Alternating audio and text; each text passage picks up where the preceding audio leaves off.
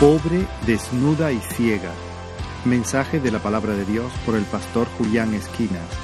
En la Iglesia Evangélica Bautista de Córdoba, España, 26 de enero de 2020.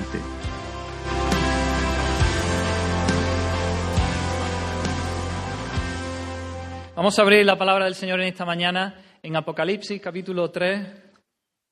Apocalipsis capítulo 3 y vamos a leer una de las una de las siete cartas que encontramos en Apocalipsis, que Juan ahí escribe en su Apocalipsis, que en realidad son cartas de Cristo a, estas siete iglesias. Iglesias que recordamos que, que fueron reales, no son, no son simbólicas, iglesias que existían en ese tiempo en, en Asia Menor, en toda la, la parte que hoy, hoy día está el país de Turquía. Apocalipsis, capítulo 3, vamos a leer del versículo 14 al 22. El mensaje a la, iglesia en la Odisea. Apocalipsis 3, desde el 14 hasta el 22.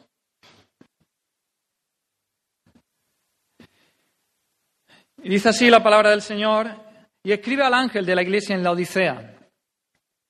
He aquí el amén, el testigo fiel y verdadero el principio de la creación de Dios dice esto. Yo conozco tus obras, que ni eres frío ni caliente. Ojalá fueses frío o caliente. Pero por cuanto eres tibio y no frío ni caliente, te vomitaré de mi boca. Porque tú dices, yo soy rico y me he enriquecido y de ninguna cosa tengo necesidad. Y no sabes que tú eres un desventurado, miserable, pobre, ciego y desnudo. Por tanto, yo te aconsejo que de mí compres oro refinado en fuego, para que seas rico, y vestiduras blancas para vestirte, y que no se descubra la vergüenza de tu desnudez, y unge tus ojos con colirio, para que veas. Yo reprendo y castigo a todos los que amo. Sé pues celoso y arrepiéntete. He aquí yo estoy a la puerta y llamo. Si alguno oye mi voz y abre la puerta, entraré a él y cenaré con él, y él conmigo. Al que venciere, le daré que se siente conmigo en mi trono, así como yo he vencido y me he sentado con mi Padre en su trono. El que tiene oído, oiga lo que el Espíritu dice a las iglesias. Amén. Que el Señor abra en esta mañana nuestros ojos y nuestros oídos, como dice el texto, para oír lo que el Espíritu tiene en esta mañana que decirnos. Pues tenemos aquí la iglesia en la Odisea. El Nuevo Testamento dice poco de, esta iglesia, no sabemos mucho. Como suponemos, como la mayoría de los eruditos creen que, como las demás iglesias es probable que, se fundaran durante el ministerio de Pablo en Éfeso, mientras Pablo estuvo allí en Éfeso. Sabemos que no la fundó Pablo porque en Colosenses 2.1 dice que, él nunca había visitado, que los, los odicenses nunca habían visto el rostro de Pablo. Entonces Pablo nunca había estado allí. Eh, en Colosense también sabemos, se nos dice que Epafras, uno de los, de los colaboradores de Pablo, fue el que fundó la iglesia en Colosas. Y, allí en esa misma carta Pablo da instrucciones también y dice, oye, colosenses, la carta que yo he mandado a la Odisea, que se lea en vuestra iglesia, y la vuestra, la de los colosenses, que se lea en la iglesia de la Odisea. Entonces vemos que son, eran dos ciudades que estaban muy cercanas, apenas unos 10 kilómetros de distancia una de otra. Seguramente eh, había relación entre ellas. Y por eso algunos también suponen que quizá fue fundada por, por este Epafras, colaborador de Pablo, al igual que la de, la de Colosa. Pero no tenemos, no tenemos más datos. Lo que sí parece, por la fuerte reprensión que Cristo les hace aquí, eh, es que eh, es la, única, es la única de las siete iglesias de Apocalipsis a la que Dios no le elogia, no le da un elogio. A la de Sardi casi casi que tampoco la elogia, pero dice, bueno, quedan todavía algunos que no han manchado sus vestiduras ¿no? en Sardis. Pero en la Odisea no hay nada, no, hay ni un solo elogio de, Cristo. Así que parecía que era una iglesia que, había, que parecía que el, mundo se había, se había, colado bastante en la iglesia. Eh, se había vuelto indiferente, una iglesia indiferente, porque los intereses mundanos eh, había hecho que, se enfriara su fervor, su celo por, el Señor y por sus cosas. El mundo los había atraído quizá y los había seducido. y, y ellos pensaban que estaban bien espiritualmente, cuando en realidad no lo estaban, no estaban bien espiritualmente. Es más, habían cerrado la puerta de la iglesia y, cosa más trágica, habían dejado a Cristo fuera, fuera de la iglesia. Habían excluido a Cristo y pensaban quizás que podían vivir su cristianismo sin Cristo. Qué locura, ¿verdad? Qué, cosa más contradictoria. Pensaba que podían prescindir de él y, se habían vuelto ineficaces. Su iglesia estaba a punto de morir. Así que vamos a, dividir en esta mañana eh, nuestro texto y nuestro sermón en cuatro hay cuatro puntos. Jesús, Cristo aquí empieza directamente con un reproche. Las demás cartas las empieza siempre con un elogio. Elogia, les da un elogio a, las iglesias. Pero aquí directamente Cristo empieza con el reproche. Vamos a ver el reproche. Después Cristo hace un, consejo, les da un consejo. Luego las amonesta, les da una admonición y por último una promesa. El Señor termina con esa promesa. Así que comenzamos con el reproche, versículo del 15 al 17. Y, lo primero que le dice ahí, yo conozco tus obras. el mensaje a Sardi le dice lo mismo, yo conozco tus obras. Pero aquí este, esta frase, esta expresión tiene un sentido negativo. La implicación es que en realidad no tenían obras en realidad no tenían obras, porque sus obras en realidad no eran obras, eran obras que no contaban, eran como esos trapos de inmundicia, ¿no? de los que nos habla el profeta Isaías. Vuestras buenas obras son como trapos de inmundicia. Eran, a los ojos de Dios no eran buenas obras, no eran obras piadosas, sino que eran obras mundanas. Y en la Escritura vemos continuamente que las obras muestran el verdadero estado espiritual de una persona. Jesús dijo, por sus frutos los conoceréis, ¿verdad? Las obras muestran cuál es el verdadero estado espiritual nuestro. Y aunque la salvación sabemos que no es por obras, sabemos que es por gracia, por medio de la fe. Gracia por medio de la fe. Nuestras obras no cuentan. Pero nuestras obras sí confirman o niegan la presencia de una fe verdadera, de una fe auténtica, de que el Señor de verdad nos ha transformado, hemos nacido de nuevo. Como dice Santiago, la fe sin obras está la fe, si no tiene obras, está muerta en sí misma. Así que las obras de los laodicenses parece indicaban que su fe era débil, escasa, casi inexistente. De ahí el duro reproche que, que Cristo les hace.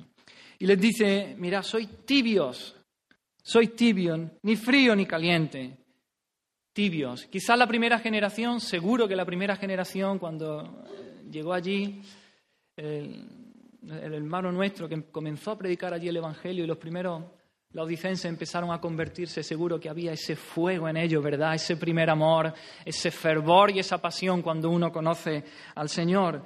Y estaban encendidos, viviendo para el Señor. Pero ahora parece que, que se habían vuelto apáticos, se habían vuelto indiferentes, despreocupados en cuanto a las cosas del Señor, tibios, flojos, sin entusiasmo, débiles de carácter no, no, tenían convicciones fuertes que defendieran hasta las últimas consecuencias, siempre listos para dar su brazo a torcer, indiferentes, descuidados. Aquella actitud de corazón que, eh, que dice, bueno, estoy bien. En realidad yo me miro y estoy bien. Este parece el lema de los laodicenses, estamos bien. Aquí en la iglesia en la Odisea estamos bien. Eran como ese fariseo, recordáis que, Jesús hablaba, que decía, te doy gracias Señor porque no soy como los otros hombres, ladrón, injusto, adúltero, ni aun como este publicano, ayuno dos veces a la semana, doy diezmo de todo lo que gano. Él se sentía bien, estoy bien, en realidad. Jamás pensaron, sin embargo, como el publicano, que debería ser la actitud que deberíamos tener delante del Señor, que ni estando lejos no quería ni aún alzar los ojos, sino que se golpeaba el pecho diciendo, oh Dios, sé propicio a mí, pecador. Dios mío, sé propicio a mí, pecador. Así que ellos, su lema era ese, estamos bien, estamos bien. Y aquí Cristo usa una expresión muy fuerte que no vemos en ninguna otra parte de la Escritura una emoción, un sentimiento fuerte, dice estoy a punto, estoy por vomitarte de mi boca. Cristo no dice ni siquiera que está afligido, no dice que está enojado. Está más que todo eso, está hastiado de ellos, porque son tibios. No está disgustado, está completamente asqueado. Dice, por cuanto eres tibio y no frío ni caliente, te vomitaré de mi boca. Y aquí los laodicenses, cuando leyeron esta carta, entendían muy bien eh, a qué se estaba refiriendo. Sabéis que el suministro de agua de esta ciudad de la Odisea venía de su vecina Hierápolis. Eh, había, había, una triada de ciudades, tres ciudades, Colosas, Hierápolis y la Odisea, que estaban muy cercanas una de otra, a unos 10-15 kilómetros. Estaban en el valle de Licos, muy cercanas una de otra. Y y la Odisea recibía el agua de Hierápolis. Pero en Hierápolis las fuentes eran unas fuentes de aguas termales que salía el agua muy caliente y unas aguas ricas en, carbonato cálcico. Y entonces tenían propiedades medicinales, eh, curativas. las personas iban allí a rehabilitarse, a, recuperar su cuerpo en esos, agua, en esos baños de agua caliente. Y entonces ese agua, por medio de un acueducto subterráneo, llegaba hasta la Odisea. ¿Qué pasaba? Que cuando el agua caliente de la Odisea de, de Hierápolis, viajaba hasta la Odisea, esos 10-15 kilómetros, el agua ya llegaba tibia, no llegaba, no llegaba caliente. Y además, como era rica en carbonato cálcico, dicen que al beberla, tibia y llena de carbonato cálcico, provocaba náuseas. Era, eh, daba arcadas y, no era agradable beber ese agua así. Así que cuando Cristo emplea, aquí esta, esta, expresión, ellos sabían muy bien de qué eh, a qué se estaba refiriendo. Y, aunque nuestra traducción dice, te vomitaré de mi boca, te vomitaré de mi boca, la idea en el original es, estoy a punto de vomitarte de mi boca. ¿no? Si continúas así, me, me produce arcada, náusea, y estoy a punto de vomitarte de mi boca. Pero hay esperanza todavía. El Señor está llamando a su iglesia está a, volverse a Él, como veremos más adelante, y, el juicio no es definitivo. Hay una reprensión, una amonestación, un reproche. Iglesia, vamos, si sigues así estoy a punto de vomitarte de mi boca. Vemos la gracia de Dios, la gracia de Cristo aquí llamando a su iglesia. La gracia siempre antecede a la condenación, hermanos.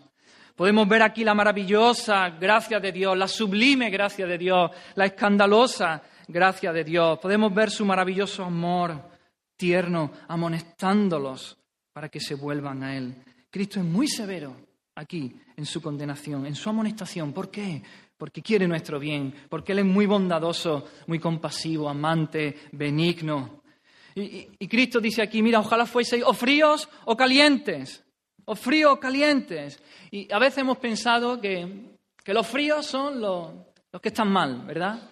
Los que no conocen al Señor, los incrédulos que son fríos y los que están bien enchufados al Señor con, amor y compasión, esos son los calientes. Pero no creo que esta sea la idea que aquí, que aquí quiere transmitir Cristo, porque Él dice, ojalá fuese frío. No, y, Dios no quiere que seamos incrédulos. Dios no quiere la, muerte del impío. Él quiere que el impío se vuelva a Él en arrepentimiento y el Señor lo salve y, que, y viva, como dice el profeta Ezequiel. Pero, Cristo dice aquí, o, fríos o calientes. La idea es que si fuese frío, yo te podría usar, dice el Señor, porque el agua fresca, como la que había en Colosas, en Colosas había otra fuente y era de agua fría, bastante fría, fresca, que refrescaba al caminante sediento y fatigado, ¿verdad? En verano cuando toma agua fresquita, cómo restaura, ¿verdad? Qué, qué rica sabe. Decimos, qué buena está, qué rica sabe, aunque el agua no sabe nada. Así que Dios le está diciendo, ojalá fueseis fríos y pudierais ser útiles en mis manos, porque refrescaríais al cansado y al sediento y yo os podría usar. ojalá fueseis calientes como las aguas termales de Hierápolis y yo os podría usar también para restaurar, para rehabilitar los cuerpos, los cuerpos contrasturados, cansados también. Ojalá fueseis o fríos o calientes. Dios quiere que seamos útiles en sus manos que llevemos fruto, que seamos celosos de esas buenas obras, que seamos fríos como ese agua fresca y pura de Colosa que refresca y sacia al sediento, o que seamos calientes como las aguas termales de Hierápolis, esas aguas medicinales, restauradoras, relajantes. Y esta es la idea. Así que nos preguntamos, hermanos, te pregunto en esta mañana, ¿cómo está tu vida? ¿Eres frío en las manos del Señor? ¿Eres caliente en las manos del Señor? ¿O eres tibio? Es decir, ¿hay fruto en tu vida, hermano? En tu cristianismo hay fruto. ¿Pueden ver otros tus buenas obras y glorificar a Dios por ellas? Hay obras en tu vida fruto del amor que sientes por Dios, de la pasión que te mueve por Él. No obras para ganarte nada. Dios ya lo hizo todo en Cristo, allí en la cruz del Calvario. Salvación es por gracia, por medio de la fe. Nada tienes que hacer pero debe haber obras como fruto, como consecuencia de esa salvación del Señor. Obras que evidencian nuestro amor, nuestra pasión por nuestro Señor, que queremos dar toda nuestra vida para Él. ¿Hay piedad en tu vida o hay mundanalidad en tu vida? ¿Estás creciendo, hermano? ¿Estás creciendo en conocimiento del Señor? ¿Estás creciendo en piedad? ¿Estás creciendo en santidad? ¿O por el contrario estás estancado en tu vida espiritual? Y te sientes cómodo, es más, te sientes cómodo en ese estado, estancado ahí, por meses, por años.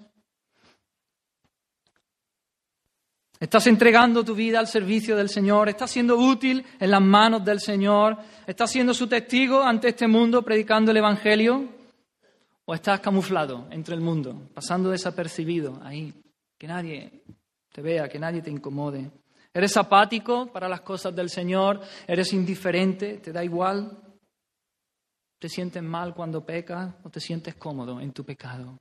¿Sientes la tristeza que viene de Dios, el Espíritu Santo redarguyéndote cuando ofendes al Señor, cuando no le obedeces? Así que este es el primer reproche que, que Cristo hace aquí a la iglesia de la Odisea. Y sigue diciendo, versículo 17, no solamente eran tibios estos hermanos de allí de la Odisea, sino que además como que se engañaban a sí mismos. Cristo los reprendió porque la, valoración que ellos tenían de sí mismos, la evaluación que ellos hacían de sí mismos, era incorrecta, totalmente incorrecta, equivocada. Ellos decían, yo soy rico y me he enriquecido y de ninguna cosa tengo necesidad. Sin embargo, Cristo les dice, no, no sabes que eres un desventurado, miserable, pobre, ciego y desnudo. No vea. Duro reproche del Señor. La Odisea era una ciudad muy próspera, rica. Dicen que era la ciudad de los banqueros, de operaciones financieras. Estaba colocada, como hemos dicho, en el Valle del Ico y en una, en una situación estratégica, muy bien situada en una confluencia de dos grandes vías, las vías romanas que llenaban todo, todo, el imperio. Había ahí en Asia Menor, lo que hoy es día Turquía, había una vía que iba de, este, este a oeste y otra que iba de norte a sur y cruzaba todo eso. Y ahí estaba la Odisea, en un punto estratégico. Y esto había hecho que floreciera esa ciudad y que fuera una ciudad rica, próspera, de mucho dinero. Y parece que estas palabras que, escribe aquí Juan en el Apocalipsis eran, eran como un proverbio, era como un dicho de los habitantes de esa ciudad. Decían, soy rico, tengo de todo, de nada me falta. Eso era un dicho proverbial de allí, de, los ricos de, de la Odisea. Y es lo que aquí dice Cristo, tú dices, yo soy rico y me he enriquecido, es decir, tengo de todo y de ninguna cosa tengo necesidad, nada me falta. Ahora bien, ¿cómo, debemos entender esta, expresión de soy rico? ¿La debemos entender como riquezas materiales o como riquezas espirituales? Posiblemente había, había hermanos en, esa iglesia que eran ricos, ¿no? porque si la sociedad, si la ciudad era rica, pues dentro de la iglesia seguramente habría, pues también habría personas ricas, adineradas. Y eso, no es, y eso no es nada malo en sí mismo. El Señor no reprocharía a alguien simplemente por ser rico. Cristo no, recriminaría eso. El problema está cuando ponemos nuestra esperanza en las riquezas, en las cosas materiales, cuando ponemos ahí nuestra confianza, cuando dejamos que lo que tenemos nos defina, cuando dejamos que esas cosas que poseemos nos den la identidad, cuando definen nuestra valía, es decir, tengo mucho, valgo mucho, tengo poco, valgo poco. Oh, cuán grande error es ese. O tengo mucho, soy muy importante. Tengo poco, soy valgo poca cosa, soy poco importante. No. Y esta podría ser la, Quizás la actitud que había dentro de la iglesia, orgullosa, obstinada, vanidosa, quizá esa manera de pensar del mundo, de la sociedad de la Odisea había penetrado dentro de la iglesia. Quizá la riqueza le había dado una falsa sensación de seguridad, ¿no? Y eso nos puede ocurrir también. Tenemos mucho y nos sentimos seguros, tenemos poco y ¡ah! nos falta el aire. Ay, que no sé cómo voy a llegar a fin de mes y no entra la ansiedad, y no entra la depresión, la desesperación y no confiamos en nuestro Señor. Pero puede ser que la riqueza se refiere aquí a riquezas espirituales. Quizá ellos lo que se sentían orgullosos era de su riqueza espiritual. Y creo que este es más bien el sentido del texto aquí. Ellos se consideraban ricos espiritualmente. Eh, esa manera de pensar del mundo en cuanto a las riquezas eh, materiales había entrado en la iglesia y ellos se sentían ricos espiritualmente. Lo habían transferido eso al ámbito espiritual. Se enorgullecían de ser independientes, de su capacidad de... Eh, eso, aparte del Señor, lejos del Señor. Hay un hecho muy significativo también ahí en la Odisea. En el, en el 17 después de Cristo sufrió un terremoto. La ciudad quedó destruida, devastada. De tal manera que el imperio romano mandó grandes cantidades de dinero para que pudieran reconstruir la ciudad. Pasado el tiempo, en el 60 después de Cristo, otro terremoto. Nuevamente, la ciudad totalmente destruida. Roma intenta hacer lo mismo, enviar dinero para ayudar. Pero ¿sabes qué dicen los laodicenses? Dicen, no, no, no, no, no, no hace falta. Roma, no hace falta. Nosotros tenemos suficiente dinero para reconstruir nuestra ciudad y, negaron la ayuda de Roma. Es más, dijeron, nosotros vamos a ayudar a todas las ciudades vecinas que también habían quedado destruidas, con nuestro dinero vamos a apoyarlas. Parece que había un, orgullo, ¿verdad? Una vanidad en ellos y que esto, esto había entrado también en la iglesia. Ellos lo habían llevado esto al ámbito espiritual. Ellos dicen, no tengo ninguna necesidad, no necesito de nada. Ellos eran ricos, pero ricos en orgullo, ricos en orgullo, en orgullo espiritual. Pensaba que no necesitaban nada, que no necesitaban ayuda, pero en realidad estaban arruinados espiritualmente. En ruinas espirituales estaban en cuanto a lo que tenía que ver con la gracia, con la fe. No eran ricos, eran unos miserables, como luego les dice el Señor. Ellos creían que se les debía envidiar por su por su estado, por su nivel espiritual. Sin embargo, eran dignos de que se les tuviera compasión, conmiseración con ellos. Su estado espiritual era lamentable, desastroso, se gastaban de su independencia, de su, de su autosuficiencia, de que no necesitaban a Cristo, por eso lo habían dejado fuera en la puerta. Pero, oh, qué tragedia esta, ¿verdad? Para un, para un creyente, no necesitar a Cristo. Eso es imposible, eso es inconcebible. Pues el Hijo de Dios depende de Dios cada segundo, cada instante, todos los días, todo el tiempo, para todas las cosas. El Hijo de Dios depende de Dios. Sin ti muero, Señor. Dependo totalmente de ti. Día, noche, para la comida, para la bebida, para nuestro hogar, nuestro techo, para el vestido, para la protección, para el alimento, material y espiritual, para el aliento, para el consuelo, para el amor, para el gozo, para la felicidad, para todas las bendiciones. Necesitamos a Cristo, lo necesitamos a Él. En nosotros no están los recursos, en nosotros no está el potencial, en nosotros no, no, no hay, imposible. Lo necesitamos de Él, de Cristo y solo de Cristo. Ser autosuficiente es el colmo de la arrogancia espiritual, porque ya no estamos funcionando con la fe y con la esperanza, con la confianza, con la confianza puesta en nuestro Señor.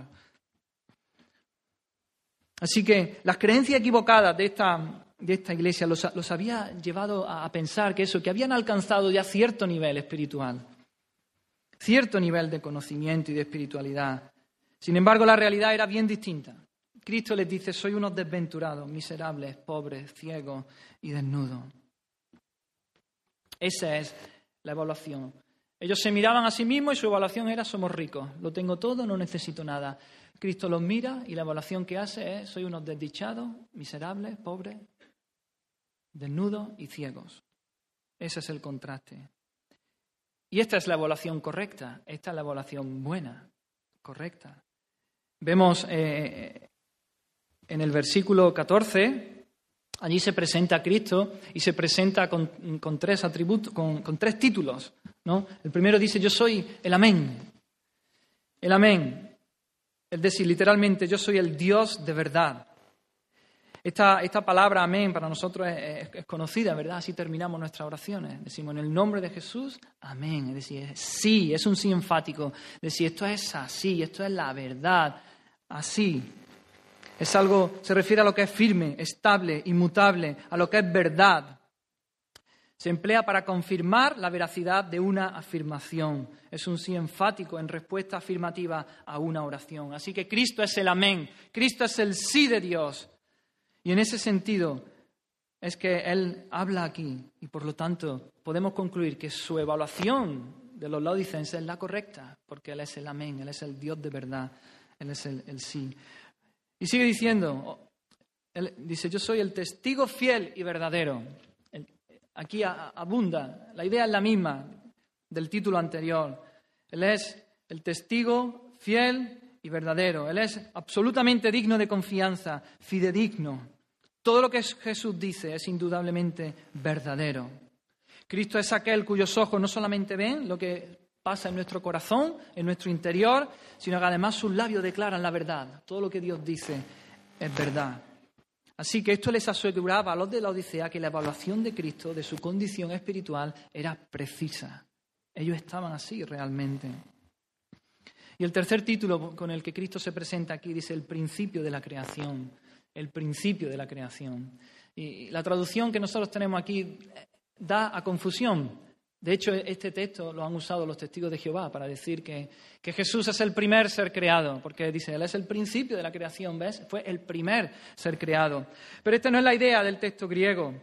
La idea es que Él es el origen, el origen, la fuente, de donde viene todo. Es decir, a través de Cristo, en Cristo es que Dios creó todas las cosas. Él es el origen de la creación. A través de Cristo se genera y se trae a la existencia toda la creación de Dios. Él es el alfa y la omega, el principio y el fin, el primero y el último. Esa es la idea. Todo se creó mediante su poder. Todas las cosas por Él fueron hechas, por Cristo. Y sin Él, nada de lo que ha sido hecho fue hecho. Es por el Hijo que el Padre hizo todo el universo. Así que está diciendo aquí, se está presentando Cristo como el origen, la fuente de toda la creación. Está diciendo, mira, todo lo que tenéis, toda vuestra riqueza es que vienen de mí vienen de mí. Y vosotros os quedáis ahí embelesados con las riquezas, con las cosas que yo doy, cuando deberíais estar embelesados conmigo, con la persona de Cristo. Yo soy, está diciendo aquí, yo soy el principio de la creación, yo soy tu sustentador, el que te da, el que te provee. de mí viene todo el caudal que tú tienes. Así que la evaluación que, que Cristo está haciendo aquí de los laodicenses es certera, es precisa, es la correcta. Y le dice, lo describe con cinco adjetivos fuertes, ¿verdad? Cinco adjetivos. Desventurados, miserables, pobres, ciegos y desnudos. Ellos son unos desdichados, son unos miserables, es decir, están en la miseria, son dignos de lástima. No son dignos de que se les tuviera envidia, eran dignos de que se les tuviera lástima por el estado en el que estaban. No eran ricos, eran pobres, eran como mendigos, eran pordioseros, que aunque tenían muchas riquezas materiales, espiritualmente no tenían, no tenían nada. Estaban ciegos, no veían, eran incapaces de entender, de discernir las cosas espirituales. Y estaban desnudos, descubiertos, desvestidos, sin ropa. Delante de Dios estaban así, desnudos, porque Estaban tratando de, taparse con sus buenas obras, con sus hojas de higuera. Así que este es el, segundo reproche que aquí Cristo les hace. Y, ¿Y qué tal tu vida? ¿Qué tal mi vida? ¿Podría hacernos Cristo el mismo reproche? ¿Estás poniendo tu confianza en la riqueza, en las posesiones materiales? ¿Te define lo que tienes? ¿Te define la casa que tienes, el coche que tienes o el trabajo que tienes? ¿Te da valor eso como persona? ¿Te distingue? ¿Estás poniendo tu seguridad en eso, en el dinero, en la cuenta corriente que tienes? ¿En los cientos o miles de euros que tienes ahí? ¿Te sientes más seguro, más tranquilo y confiado cuando, eso, cuando tienes algunos cientos o miles de euros en el banco que cuando tienes poco y estás nervioso, ansioso, no puedes descansar? Si eso te sucede, estás confiando más en, las cosas materiales que en el Señor. Nuestro descanso, nuestra esperanza, nuestra confianza debe estar en Cristo, en nuestro Señor. Eh, ¿Te sabes, te sabes totalmente dependiente del Señor? Para todo, para cualquier cosa, para cualquier área de tu vida. ¿Qué es de tu estado espiritual? ¿Te crees que estás bien? Estoy bien. Tengo cierto nivel espiritual. He alcanzado, he llegado, quizás no, no digo he llegado a la meta, pero bueno, he llegado a, cierto punto que ya estoy bien aquí.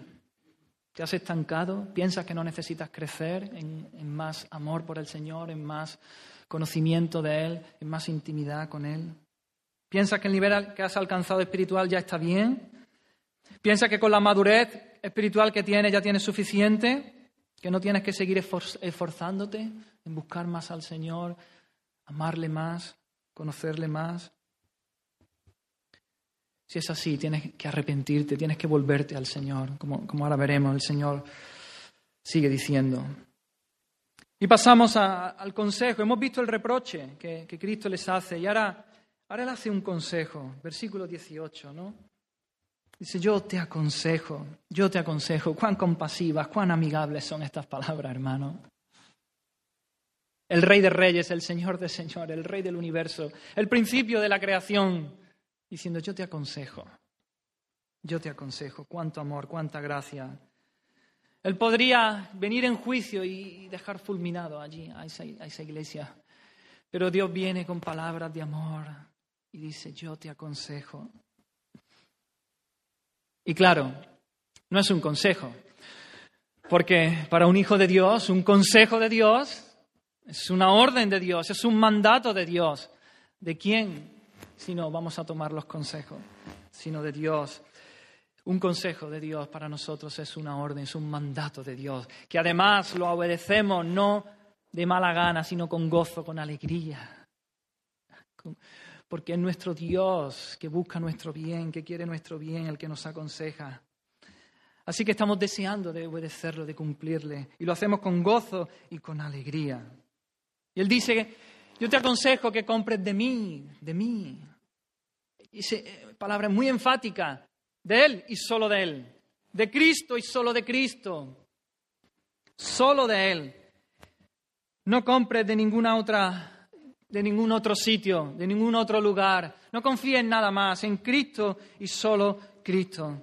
Claro, la idea aquí no es que la salvación pueda comprarse, ¿verdad? Ya sabemos, nuestras buenas obras no pueden comprar la salvación. Nada puede comprar nuestra salvación, es por gracia, por medio de la fe. Pero la idea que aquí quiere transmitir Cristo es como la, la que encontramos en Isaías 55.1, un texto muy conocido. Ahí Dios dice, a todos los sedientos, venid a las aguas. Y los que no tienen dinero, venid, comprad y comed. dice, bueno, pero sin dinero, ¿cómo voy a comprar? Claro, esa es la idea. Ven, es gratis, es por gracia. Dios está diciendo, venid sin dinero, comprad y comed. Venid, comprad sin dinero y sin precio vino y leche. Lo único que podemos hacer, lo único que un pecador puede traer su, su pecado, su miseria, su rebelión, su insensatez.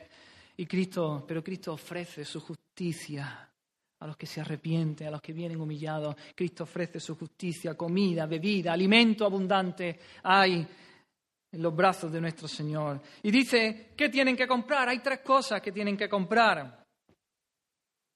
Tienen que comprar oro refinado, vestiduras blancas y colirio para sus ojos. Y si veis, estas tres cosas que ellos tienen que comprar están relacionadas con los últimos tres adjetivos que Cristo les ha dicho en su evaluación. Les dijo, estáis, sois pobres, así que Cristo les dice, venid y comprar oro, no cualquiera, oro refinado. Les dice, sois, eh, estáis desnudos, y les dice, venid a mí y comprad vestiduras blancas. Y les dice, estáis ciegos, y Cristo les dice, venid y comprad colirio, comprad de mi colirio. Así que Cristo le ofrece para su pobreza oro refinado, para su desnudez vestiduras blancas, para su ceguera colirio. Claro, todo esto es simbólico. Todo esto es simbólico, tiene un mensaje espiritual. En definitiva está diciendo, ven a mí y compra de mí la salvación, sin dinero, es por gracia. Ven a mí, yo soy el, tu Salvador, yo soy tu Señor, arrepiéntete, vuélvete, vuélvete a mí. Así que lo primero, lo primero que les dice es que compren oro, oro refinado, en fuego. Cristo se dirige a aquellos que, afirmaron que no tenían ninguna necesidad que estaban bien, que eran ricos, y les dice que compren de él oro refinado, que acudan a él, que acudan a él como pobres, como mendigos, como indigentes. ¿Recordáis las palabras de Jesús? Bienaventurados los pobres de espíritu, porque de ellos es el reino de los cielos. Esa es la actitud que Cristo está demandando de nosotros que vayamos a Cristo todos los días, cada momento, como pobres, como mendigos, como por dioseros, diciendo, Señor, si tú no me das, yo no tengo nada. Señor, si tú no me, me provees, nada, yo no tengo nada. Esa es la actitud que Cristo está pidiendo. Lo que Cristo ofrece es oro, pero no cualquier oro, dice oro refinado, el mejor oro, el más valioso, el más caro, el que más brilla.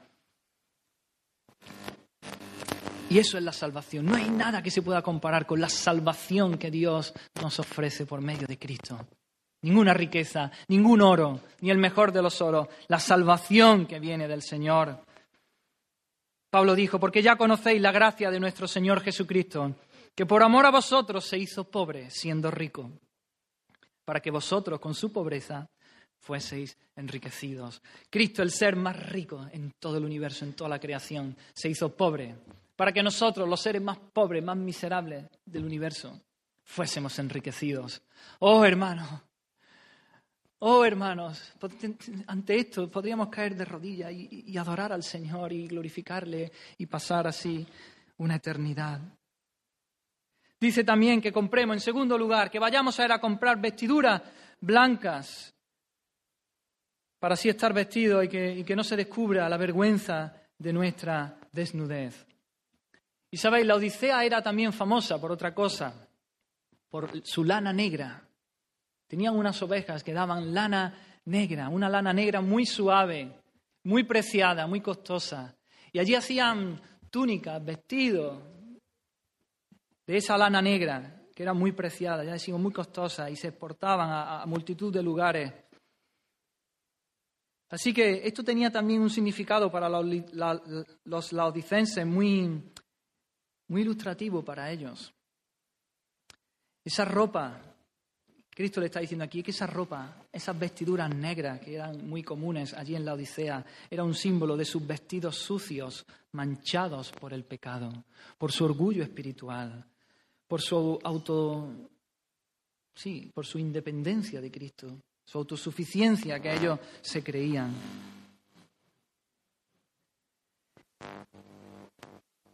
Cristo le dice, venid a mí, compráis vestiduras blancas. ¿Por qué? Porque Dios viste a los redimidos con vestiduras blancas, vestiduras blancas. Vestidura eh, representa eso, el perdón de nuestros pecados. Nosotros venimos con nuestras vestiduras sucias, negras, llenas de, de pecado, y Jesús nos viste con vestiduras blancas porque limpia nuestra maldad, limpia nuestro pecado, y así no seremos avergonzados. En Apocalipsis más adelante dice, aquí yo vengo como ladrón. Bienaventurado el que vela y guarda sus ropas para que no ande desnudo y vean su vergüenza. Los cristianos en la Odisea estaban espiritualmente desnudos.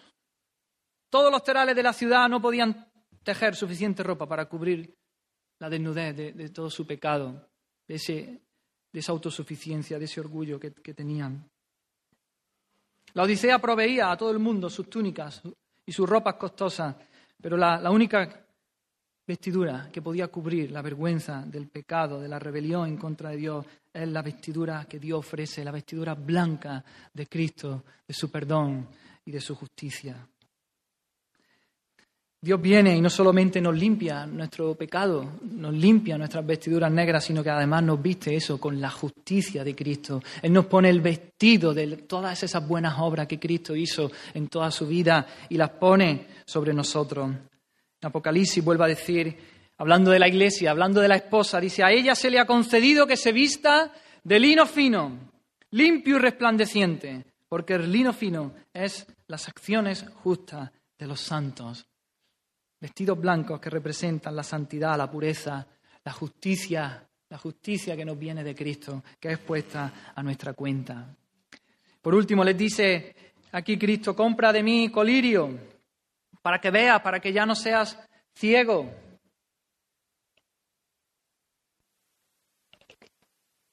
Y nuevamente aquí, ellos entendían muy bien, también era famosa la Odisea por un colirio que, ellos fabricaban. Había, allí había una escuela de medicina, lo que hoy día diríamos una facultad, que, que había, había, creado un colirio o un, ungüento que se echaba en los ojos y, y curaba la inflamación, cierta inflamación que había de los ojos.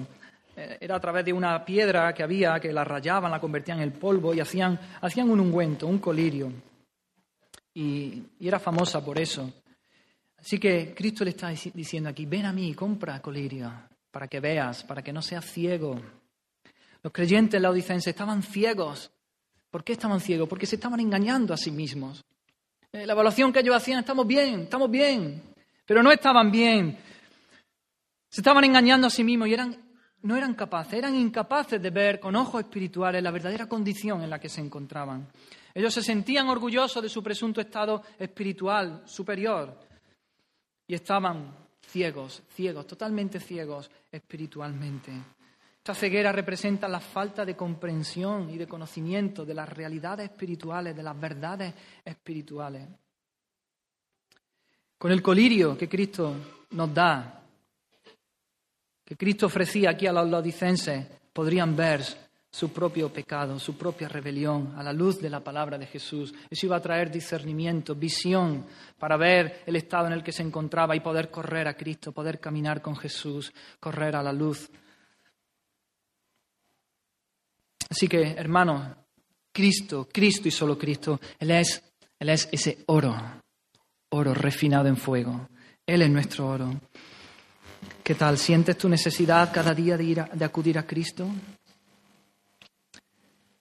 ¿Vas con esa actitud a la presencia de Dios como un mendigo, como un pordiosero que va a la presencia de, Dios, de Cristo, el ser más rico?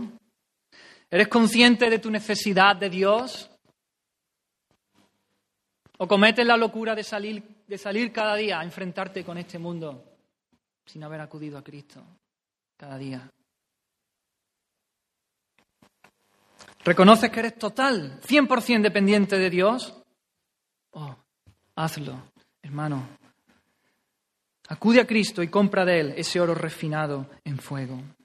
Pero Cristo no solo nos da oro, nos da vestiduras blancas para cubrir nuestra desnudez y nuestra vergüenza de nuestro pecado. ¿Sientes ese dolor, esa tristeza cuando pecas, cuando le fallas al Señor? ¿Sientes como que te has manchado? ¿Te sientes sucio? Eres sensible a la voz del Espíritu cuando te confronta, cuando te redarguye con tu pecado, o haces ruido, o piensas en otra cosa, o no. Acude al, al Señor, hay perdón en Cristo.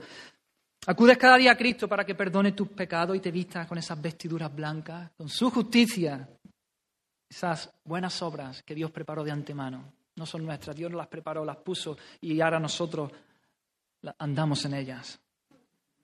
¿Reconoces que si hay alguna justicia en ti, esa justicia es la de Cristo, no es la tuya? Acudamos a Cristo, hermano. Acudamos a Cristo para que nos vista con esas vestiduras blancas de su justicia. Cristo es ese colirio que unge nuestros ojos para que veamos. ¿Te reconoces que sin Cristo eres totalmente ciego a las cosas espirituales también? Que no disciernes, que no ves, que no eres capaz de discernir sin Él. Acudes cada día a Cristo. Él es la luz Acudes cada día a Cristo para poder ver, para que Él alumbre tu camino, te dé entendimiento para conducirte en medio de este mundo que está lleno de tinieblas, de oscuridad. Acudamos a Cristo, hermanos, para que unja nuestros ojos con ese colirio y podamos ver y discernir bien las cosas espirituales. Pasamos a la, amonestación que Cristo le hace, a la, a la admonición que Él le hace, versículos 19 y 20. Nuevamente vemos aquí cuánto, cuánta gracia de nuestro Señor. Cuánta gracia, cuánto amor, cuánta misericordia, cuánta paciencia de nuestro Dios. Dice, yo reprendo y castigo a todos los que amo. Yo estoy a la puerta y llamo. Él, tiene paciencia, no, llega y, termina con ellos, sino que le, muestra unas palabras cariñosas, amorosas. Y esta es la enseñanza de, toda, la, de toda la Biblia, ¿no? El Señor al que ama castiga, como el Padre al Hijo a quien quiere, dice Proverbios. El Señor ama al que ama lo disciplina y lo azota a todo aquel que recibe por hijo, dice en Hebreo. Y en Job dice, Job dice bienaventurado el hombre a quien, a quien Dios castiga. Por tanto, no menosprecies la corrección del Todopoderoso. Y entonces aquí Cristo les dice, mira, yo reprendo y castigo a, todo, a todos los que amo. Yo reprendo y castigo. Y la reprensión de nuestro Señor y el castigo de nuestro Señor no es para nuestra destrucción. Él no quiere que nosotros suframos pérdida. Él quiere nuestra bendición. Él quiere nuestro bien. Él quiere que nos volvamos a Él, que nos arrepintamos y que nos volvamos a Él. Así que recibe la corrección del Señor. Recibe el azote del Señor. Recibe su disciplina porque Él quiere tu bien, Él lo hace con amor, con amor, con gracia, con misericordia. Recibamos del Señor su, reprensión y su castigo. Y sigue diciendo, sé celoso y arrepiéntete. Hay un doble mandato aquí al arrepentimiento y, al celo, al, fervor. El arrepentimiento incluye eso, un dolor por el pecado, un dolor por la condición en la que está y también una un giro, una vuelta al Señor, dolor y pesar por habernos alejado del Señor y un reconducir, un volvernos al Señor. Y no solamente arrepentimiento, sino celo, una nueva pasión por Dios, un nuevo fervor espiritual por el Señor, por sus cosas. El fervor, el celo es sin duda un elemento necesario del amor a Dios, hermanos. Jesús también lo dijo ahí en la bienaventuranza, dijo, bienaventurados los que lloran, los que lloran, eso es el arrepentimiento. Pesar, dolor por nuestro pecado, por nuestra rebelión. Bienaventurados los que lloran, porque ellos recibirán consolación. Y también, bienaventurados, dijo Jesús, bienaventurados los que tienen hambre y sed de justicia. Ese es el celo. Celo por las cosas del Señor. Fervor, pasión, hambre y sed de su justicia. De que la justicia de Dios sea la que prevalezca, porque ellos serán saciados. Así que el Señor nos está llamando, nos está llamando. Y llegamos al versículo 20 que dice, he aquí que yo estoy a la puerta, yo estoy a la puerta y llamo. Estoy a la puerta y llamo. ¿Cuánto, otra vez, cuánto amor, cuánta gracia. Lo echan de la iglesia a Cristo, lo dejan fuera, son autosuficientes y Cristo se pone a llamar a la puerta. Cristo podría irrumpir, ¿verdad? Y echar la puerta y la iglesia entera abajo, el edificio entero abajo y entrar, pero él de manera amorosa llama a la puerta. Él llama a la puerta, llama a la puerta de la iglesia. Él está tocando allí a la puerta de la iglesia, porque él ha sido excluido de la vida espiritual de los miembros de esa iglesia. Y Jesús está ahí metafóricamente llamando a la puerta de la iglesia para poder entrar nuevamente y, ser esa fuente. de ser esa fuente de, vida espiritual en la iglesia de la Odisea. Él los llama para que se vuelvan, para que se vuelvan a Él. Y dice, sigue diciendo, si alguno oye mi voz y abre la puerta, entraré a Él y cenaré con Él y Él conmigo. Oh, maravilloso, hermano. La cena, la cena era la comida más importante eh, en el mundo antiguo, en la cultura en la que eh, están escribiendo en esta época, la cena, cuando ya habían terminado todas las labores del día, todo el trabajo, ya llegaba uno reventado de trabajar a casa y era la cena, la comida principal del día en la que más disfrutaban.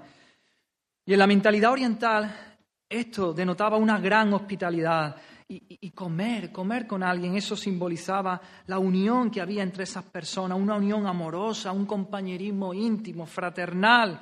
Compartir la comida, eso era la señal más alta y más grande de, intimidad, de amistad, de fraternidad, de comunión. Y aquí Cristo está, está ofreciéndole eso a su iglesia. Ah, yo llamo, abre la puerta y vamos a tener intimidad, comunión, fraternidad ahí con Cristo. Él está llamando a la iglesia.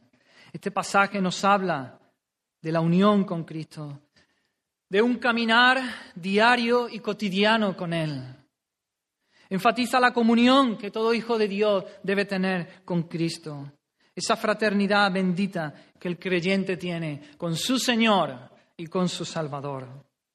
Esta cena, esta comunión, esta intimidad, hermanos, la recordamos cada vez que celebramos la mesa del Señor.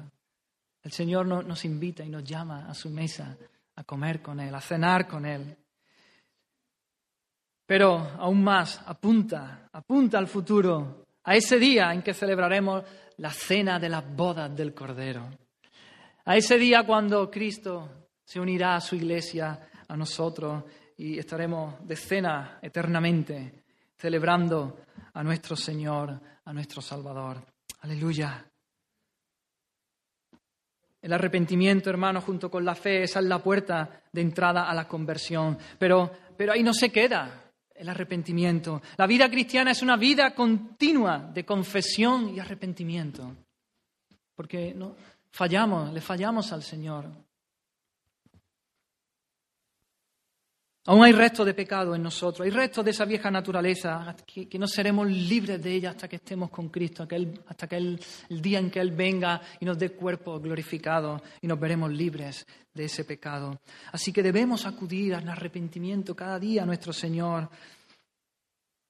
¿Define eso tu vida? ¿Es una característica el arrepentimiento en tu vida? ¿Te sientes reprendido por el Señor a menudo? Sientes que el Señor mete su dedo ahí en la llaga y te dice, ahí, eso, eso.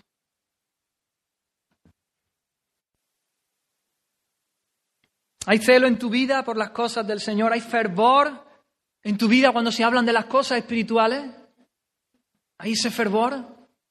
A veces hay mucho fervor cuando hablamos de otras cosas, o de política a veces, o de, o de deportes, o de... Oh, pero cuando hablamos de las cosas del Señor, ¿Hay ese fervor, hay ese entusiasmo en ti? ¿O hay apatía de gana, pesadez, otra, otra vez? ¿Hay aburrimiento en ti con las cosas del Señor? ¿Saltas como un resorte cuando el nombre de Dios es menospreciado, es tenido en poco, es insultado? Eso también es celo por las cosas del Señor. ¿Tienes comunión cada día con, con Cristo? ¿Acudes a Él diariamente, a la presencia de Dios? ¿Estás disfrutando de ese derecho que todo hijo de Dios tiene de, disfrutar de la comunión con Cristo? De esa intimidad. ¿Cenas con Dios todos los días? ¿Es tu caminar cotidiano cercano al Padre? Acude, acudamos cada día, hermanos, a Cristo, a Cristo ahí. Intimidad, intimidad con Él, cena con Él. Cuéntale, háblale, disfrútale, gústale, saboreale, Métete ahí con el Señor. Versículo 21. Llegamos a la promesa. El último punto, la promesa. Él hace una promesa. Nuevamente me maravillo. Cuánta gracia de nuestro Señor. Ahora les da una promesa. No tienen nada que elogiar y el Señor los llama una y otra vez con amor, con misericordia, con paciencia y ahora les da una promesa. Oh, nuestro Señor, qué grande es, qué maravilloso, qué glorioso, bendito sea su santo nombre. Y les dice al que venciere, ¿quién vencerá? Todos, todo creyente, todo hijo de Dios vencerá. No hay nadie que se quedará sin vencer. Porque Cristo venció, su pueblo, sus hijos su remanente. Venceremos porque Él venció y nosotros estamos unidos a Él. Su victoria es nuestra victoria, su triunfo es nuestro triunfo. Aleluya. Así que dice, hemos visto en la cena que disfrutaremos, Él está llamándonos a la comunión, a la intimidad, que ya disfrutamos aquí en esta vida. ¿eh? Cada día, y además, tienes que disfrutarlo. No te pierdas ese, ese privilegio, ese gozo de disfrutar de la comunión, intimidad con, con nuestro Señor. Pero no solamente eso, es que también dice aquí que en el futuro, cuando Cristo regrese por su iglesia, nosotros nos sentaremos con Él en su trono y, disfrutaremos, seguiremos con esa intimidad aún mayor, más, en su trono. ¿Puedes pensar en eso? Así como Cristo, el vencedor, se sentó con su Padre en su trono. Cristo se sentó con su Padre en el trono y nosotros nos sentaremos con Cristo también allí en el trono. Esto es maravilloso. Reinaremos. Esto simboliza la verdad que la Escritura enseñan de que reinaremos juntamente con Cristo.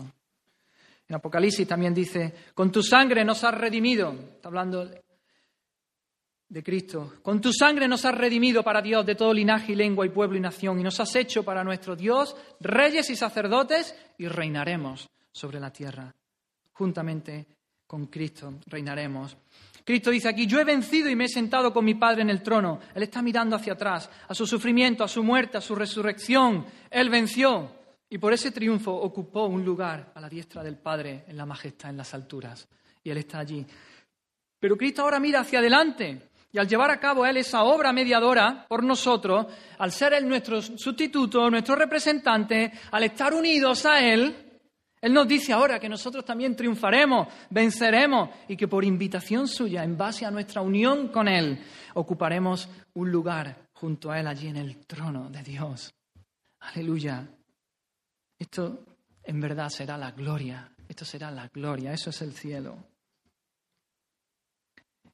¿Meditas a, menudo, hermano, en esto, en la segunda venida de nuestro Señor? ¿Estás esperando con anhelo tu glorificación? ¿Estás esperando con anhelo ese día en que recibiremos nuevos cuerpos? ¿Clamas cada día, Maranata, Señor, ven pronto? ¿Anhelas ese día cuando compartiremos asiento con Jesús en el trono de Dios? Porque estaremos con Él. ¿Esperas ese día cuando reinaremos juntamente con Cristo en esta tierra renovada? Medita en esto, la segunda venida de nuestro Señor. Porque esta leve tribulación momentánea no puede compararse con la gloria futura que en nosotros ha de manifestarse. Esta vida es un soplo, es como la niebla de la mañana. Esta mañana había un montón de niebla, ya, ya, se ve el sol por ahí. Dura nada. Esta vida que son 70, 80, 90 años, nada comparado con una eternidad con nuestro Señor. Y, la carta termina, como todas las otras seis cartas de aquí de Apocalipsis, el que tiene oídos para oír, oiga lo que el Espíritu dice a las iglesias. Iglesia, abre el oído, escucha lo que Cristo nos está diciendo.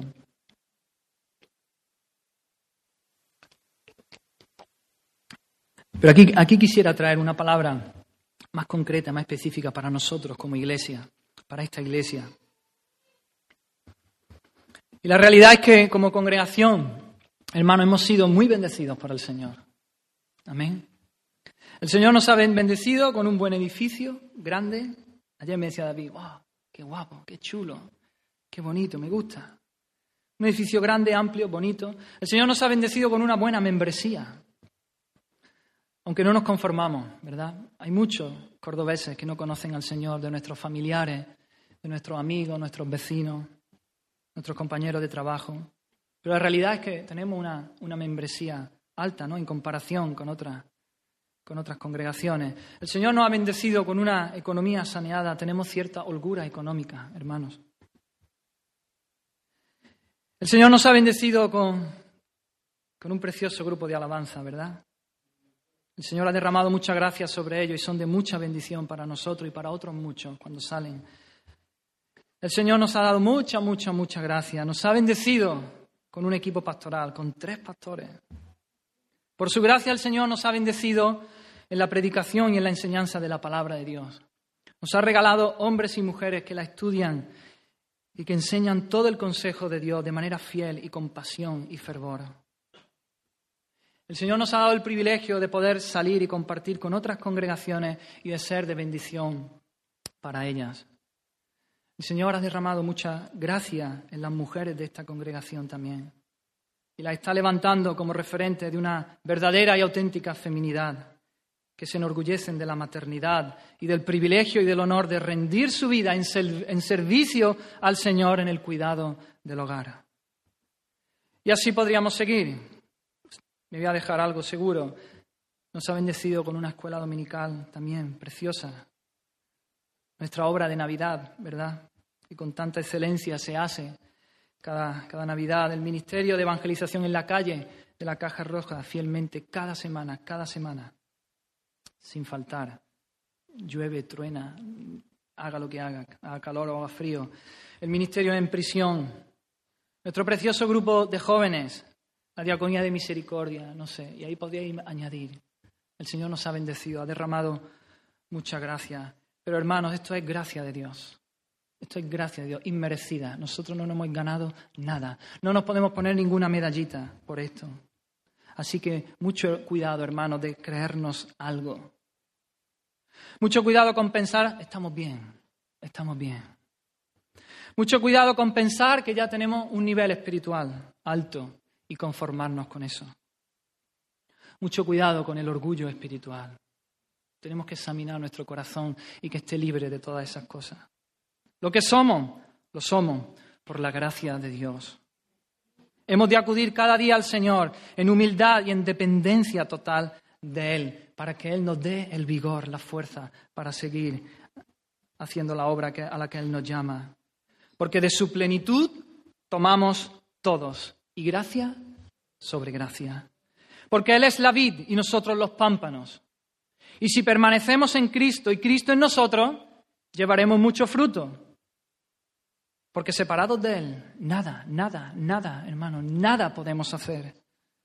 De manera que permanezcamos en Cristo para que así sigamos llevando fruto, fruto verdadero.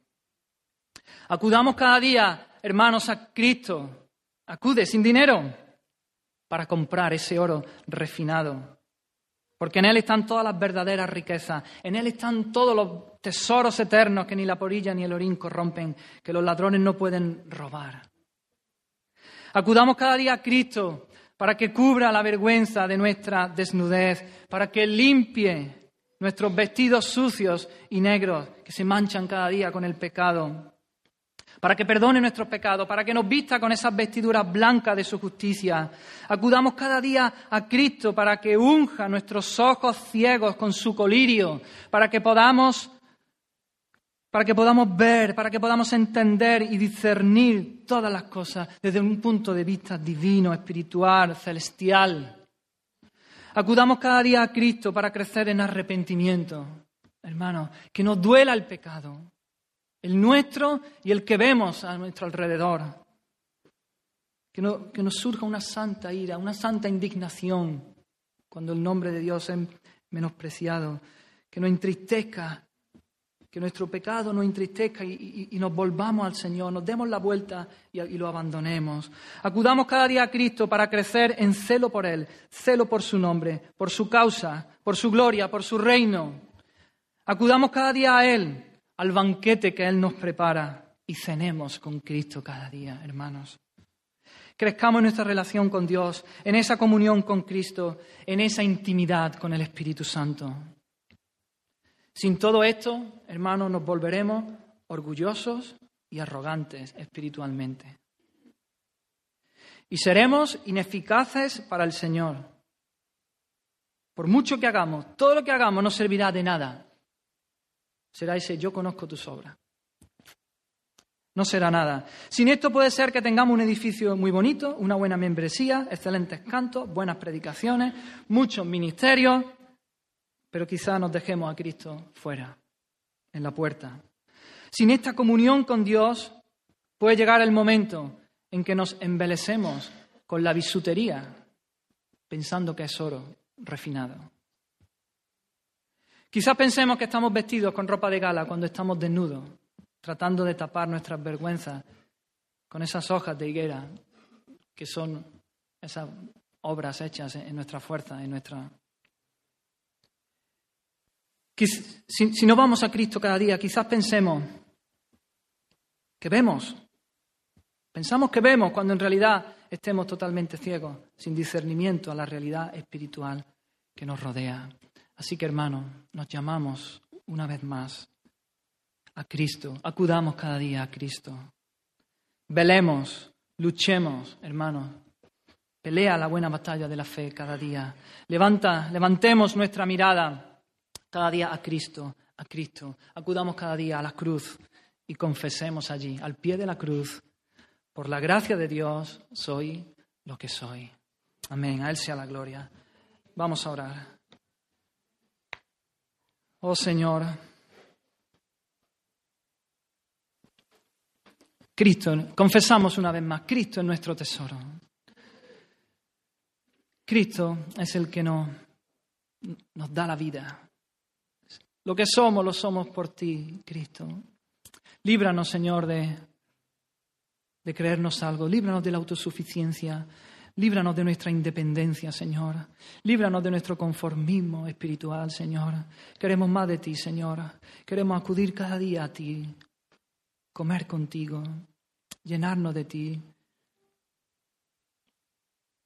A ti sea la gloria, Señor. Gracias por tu palabra. Gracias por tu gracia, por tu amor, por tus palabras de amor, por tus palabras duras de reprensión, pero llenas de gracia, Señor. Gracias, Señor. A ti sea la gloria, Señor. En el nombre de Jesús oramos. Amén. Amén, Señor. Fija tus ojos en Cristo, tan lleno de gracia Y